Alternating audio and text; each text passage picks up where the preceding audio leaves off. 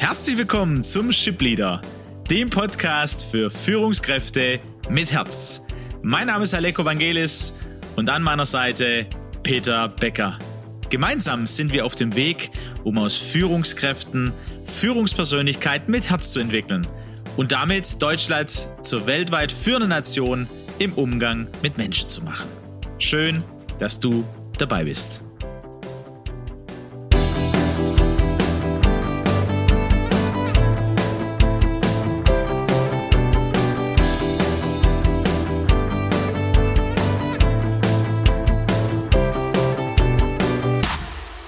Peter, wir sind mittendrin, beziehungsweise ja, vielleicht so in Richtung Abschluss unseres Themas Demut. Und Demut, ähm, du hast mal so den Begriff, weiß ich noch, erwähnt bei Angst, so als Containerbegriff. Demut ist auch ganz viel drin. Ne? Wir haben da einige Espressi jetzt einfach da schon ähm, ja, gehabt zu diesem Thema und sind gerade mittendrin, wie, wie kann sich Demut in uns vergrößern, bei mir, in meiner ähm, Führungspersönlichkeit. Was würdest du sagen, was, was wären so Highlights für dich, ähm, Eigenschaften, die man eben unter diesem Begriff der Demut und der großen Eigenschaft der Demut ähm, ja, sich merken sollte? Wenn ich mal diese Schublade aufmache, ähm, die, die Demutsschublade und guck da mal rein, da fallen mir spontan eine ganze Reihe von äh, Begriffen ein, Eigenschaften, nicht vollständig, aber ich würde sagen, so Themen wie ähm, Mitgefühl, Wärme, eine Menschlichkeit, die, die, die spürbar wird in, in der Beziehung mit anderen. Auch der Respekt vor der Andersartigkeit, Respekt vor anderen Meinungen, die ich überhaupt nicht verstehe, die, die für mich überhaupt nicht nachvollziehbar sind, die mir vielleicht sogar Angst machen. Eine Wertschätzung würde, denke ich, ist ein ganz wichtiger Begriff. Ein Bewusstsein. Jetzt gerade, wo bin ich jetzt gerade? Für mich auch als Mensch. Wie geht's mir gerade? Also Selbstbewusstsein im Sinne von ich, äh, ich spüre was, ja. Ähm, Staunen über das Leben, die Dankbarkeit und ich würde auch noch sagen Ehrfurcht. Auch ein auch ein alter Begriff, ne? eine Ehrfurcht vor der Welt. Ehrfurcht vor, dem, was, vor der Welt. Vor dem, was genau. in der Welt ist und zu wissen, ja, ich bin nicht der Nabel der Welt, könnte man sagen. Genau. Auf der einen Seite dran zu glauben, dass ich was verändern kann und auch verändern will und es umsetze, aber dass ich nicht der Meinung bin, ich muss die Welt retten. Das gehört für mich auch dazu. Und ich glaube, dass es etwas gibt, ein Verhalten gibt, eine Einstellung, eine Herzenshaltung, die Demut verstärkt und einen ganz entscheidenden Anteil daran hat, das ist die Dankbarkeit. Die Dankbarkeit, ein ganz wichtiges äh, Thema. Wenn wir einfach die Zeit uns ähm, nehmen, darüber mal nachzudenken, für was wir bei allen Problemen dieser Welt, die groß im Umbruch ist, wo keiner weiß, was morgen sein wird, wenn wir ganz ehrlich sind, wenn wir in all diesem doch immer wieder uns darauf fokussieren und still werden und überlegen, für was können wir dankbar sein. Vieles ist wirklich ein Geschenk, das wir nicht erreichen, das wir nicht erzwingen können, das wir nicht erarbeiten können. Und insgesamt fördert die Dankbarkeit dann auch die Wahrnehmung unseres ganzen Menschseins. Äh, es aktiviert sehr viele positive Botenstoffe im Körper. Es hat eine Auswirkung auf unseren ganzen Stoffwechsel. Und, und damit kommt man in einen anderen Zustand. Ja, letztendlich ist es äh, auch eine Haltung. Ne? Also auf, auf was fokussiere ich mich? Was sehe ich? Was habe ich im Blick? Lasse ich mich von den Sorgen, ne, die im Alltag auch da sind, Herausforderungen als Führungskraft, ganz, ganz klar, ähm, lasse ich mich davon leiten? Oder sage ich, okay, wo kann ich denn dankbar sein? Was ist denn heute schon passiert? Ähm, wo ich dankbar dafür sein kann? Welchen Mitarbeiter sehe ich gerade, für den ich dankbar sein kann? Welche Entwicklungen in der letzten Woche, für die ich dankbar sein kann? Und es ist passiert, glaube ich, wie du es gesagt hast, ne? die Botenstoffe, man, man merkt es körperlich Und äh, dadurch vergrößert sich die Demut. Und das Schöne ist ja, dass sich Dankbarkeit und Demut ergänzen. Ähm, wenn ich demütiger bin, werde ich dankbarer sein. Wenn ich dankbarer bin, werde ich demütiger werden. Äh, und ich empfehle ganz konkret, ähm, liebe Zuhörerinnen, lieber Zuhörer, wenn du jetzt als Führungskraft in, in ein schwieriges Gespräch gehst, beispielsweise mit einem schwierigen Mitarbeiter oder auch mit einem Chef, der gerade oder ein Kollege, äh, mit dem es nicht gerade einfach ist zurzeit, vor dem Gespräch einmal dankbar zu sein und sich zu überlegen, drei positive Aspekte ähm, von diesem Mitarbeiter, von diesem Kollegen, von diesem Chef und dankbar zu sein, dass man heute an diesem Tag eine Arbeit hat und mit jemand zusammen sein kann. Und ich garantiere dir, dieses Gespräch wird anders laufen. Also da würde mich super interessieren, welche Erfahrungen ihr damit macht. Ähm, also gerne per LinkedIn schreiben, vielleicht unter dem Post äh, dieses Espressos. Also das würde mich ja total interessieren, weil ich bin mir auch ganz sicher, Peter, dass das ein anderes Gespräch sein wird. Unsere Haltung und da bist du dafür verantwortlich, für deine eigene Haltung, wie du ins Gespräch gehst, wie du äh, in die Arbeit gehst, wie du mit in, in, in deine Teambesprechung gehst, wird, ähm, wird Auswirkungen haben auf das, wie das Gespräch läuft, wie das Team-Meeting läuft. Wir hatten gestern auch, äh, fällt mir nämlich dazu ein, äh, mit Projektleitern eine Schulung, kommunikative Interventionen. Und äh, Carmen, mit der ich als Trainerin unterwegs bin, äh, die hat dann irgendwann angesprochen die Körperhaltung. Die Körperhaltung dieser Projektleiter und hat gesagt, hey, guckt euch doch mal um, wie eure Körperhaltung jetzt ist. Und ich habe mich auch die letzten zwei Tage, habe ich mich umgeguckt und äh, habe das auch der einen oder anderen Person auch gesagt. Und das war so eindrücklich. Ähm, sie hat dann, wir haben dann gemeinsam gezeigt, ja. wie eine gute Körperhaltung in so einem Meeting, in so einem Gespräch ist und welche Ausstrahlung sich dadurch dann verändert hat. Das war ganz eindrücklich. Und ich glaube, das werden die Projektleiter nicht vergessen. Also von daher.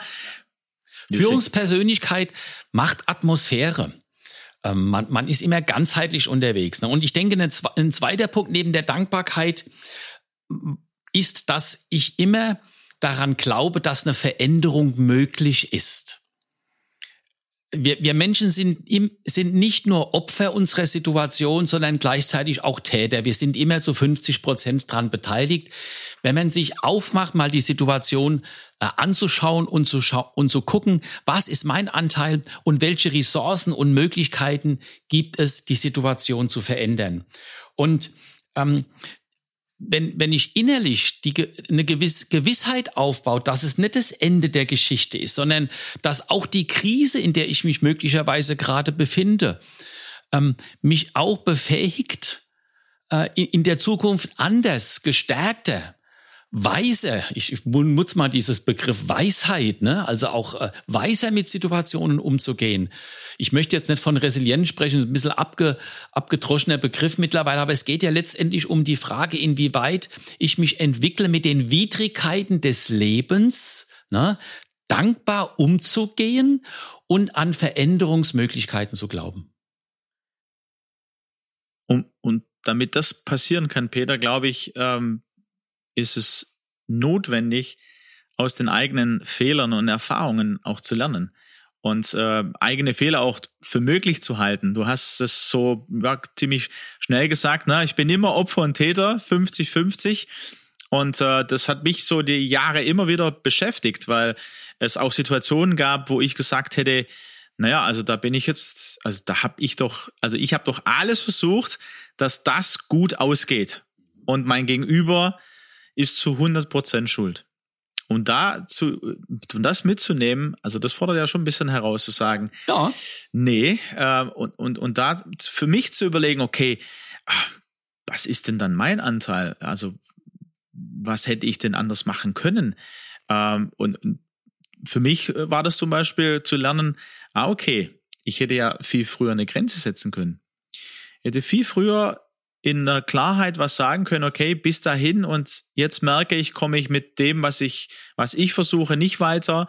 Äh, und innerlich war so die Überzeugung, naja, also das werde ich schon hinbekommen. Also das äh, mit meinen Gaben, ja, mit meiner Einstellung äh, positiv zu Menschen, das wird sich lösen.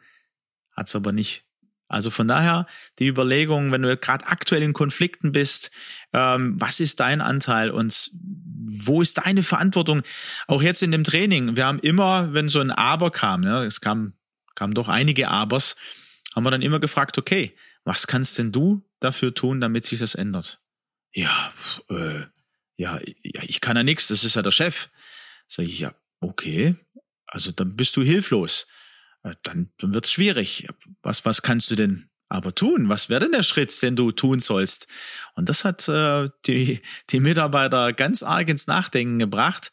Ähm, bis hin zu, dass man erstmal so weiterhin auf diese Aber-Stellung äh, oder diese Haltung hat. Ähm, ich habe jetzt eine Person vor Augen, da hat man das Gespräch dann ein bisschen später aufgenommen und gemerkt, okay, da bewegt sich was. Und dann war das ein gutes Gespräch, bis die Person gemerkt hat, okay, jetzt verstehe ich, ja, und ich, ich möchte da für mich überlegen, was ist meine Verantwortung und wie mache ich das, ne? Was ist mein nächster Schritt? Ich denke auch ein weiterer Punkt, ähm, was in die Demut hineinspielt oder Teil der Demut ist, dass ich immer auch in meinem Wirken hinaus auch immer an das große Ganze denke, dass ich bin eingebettet in einem sozialen System über die Firma hinaus, über die Familie hinaus. Ich bin Teil einer Gemeinde, einer Stadt, eines Landes, auch, auch der Welt. Also auch die Sinnhaftigkeit meines Daseins, mir diese Frage zu stellen, wozu bin ich eigentlich auf dieser Erde? Als einmaliges Geschöpf, kein, kein, kein zusammengewürfelter Molekülhaufen, der irgendwie mal per Zufall entstanden ist, sondern was ist meine Aufgabe? Und es ist wirklich auch festzustellen, dass, dass Menschen, die die Sinnfrage für sich beantwortet haben, Alego, dass die demütiger wirken auf andere. Also das ist auch etwas, was damit hineinspielt. Wenn ich Demut lernen will, dann heißt es auch, ich beschäftige mich und beantworte mir die Frage nach dem Sinn des Lebens. Natürlich eine ganz, äh, ganz tiefe Frage, auch eine sehr persönliche Frage. Ähm, aber wir, wir bekommen es ja mit, ne? der Purpose auch in Unternehmen wird immer wichtiger. Genau. Ja, da geht's auch wieder, diese Frage, Peter, wozu? Wozu bin ich in dieser Welt? Wozu bin ich in diesem Unternehmen? Ja, wozu bin ich Führungskraft? Äh, um tatsächlich zu dem Outcome zu kommen. Und ähm, aus dem Outcome heraus kann ich Ziele dann wieder neu definieren. Aber dieser Outcome, wenn dieser Purpose, wenn, wenn der klar ist für mich, dann, dann passiert auch da wieder innerlich was. Und ich kann in einer viel größeren Gelassenheit, Demut, führen, durchs Leben gehen, ähm, andere begeistern.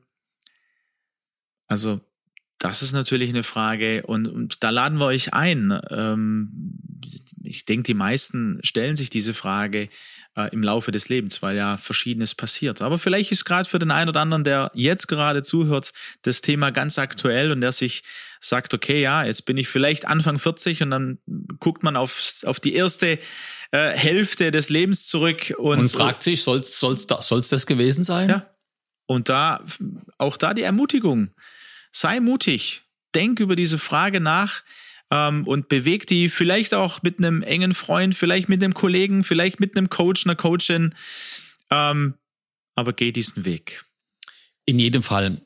Ähm, da wollen wir euch, euch Zuhörerinnen und Zuhörern Mut machen, denn das ist ja Qualität auch des Lebens. Und wir, die Begeisterung, von dem andere uns immer Feedback geben, die bei uns spürbar ist in unseren Trainingsmodulen, wenn wir auch mit Kandidaten sprechen, mit unseren Kunden sprechen. Wir kriegen immer wieder das Feedback, ah, ihr, ihr, da ist ja ein Enthusiasmus da, eine Begeisterung. Ja, das hat was mit dem Sinn zu tun. Natürlich müssen wir alle Geld verdienen. Das ist ja gar keine Frage. Aber uns bewegt doch nicht das Geld ähm, dass wir über den Verkauf eines Trainingsmoduls äh, bekommen, sondern was, was uns doch antreibt, was uns Freude macht, was so eine tiefe Befriedigung auch bringt, ist, mit Menschen unterwegs zu sein, ja, und zu sehen, dass sich Menschen entwickeln, dass sie ihre Potenziale entfalten, ja, und dass dadurch auch Unternehmen in eine ganz andere Qualität kommen, ja, und wir Unsere Vision ist es ja, dass Deutschland zu einer der führenden Nationen weltweit wird im Umgang mit Menschen. Das, denke ich, ist doch ein lebendiges, äh, ähm, aktuelles Beispiel, wie wichtig die Bedeutung von, von Sinnhaftigkeit und von dem Bestreben auch für das Gemeinwohl etwas zu tun. Diese Leidenschaft, die teile ich natürlich total.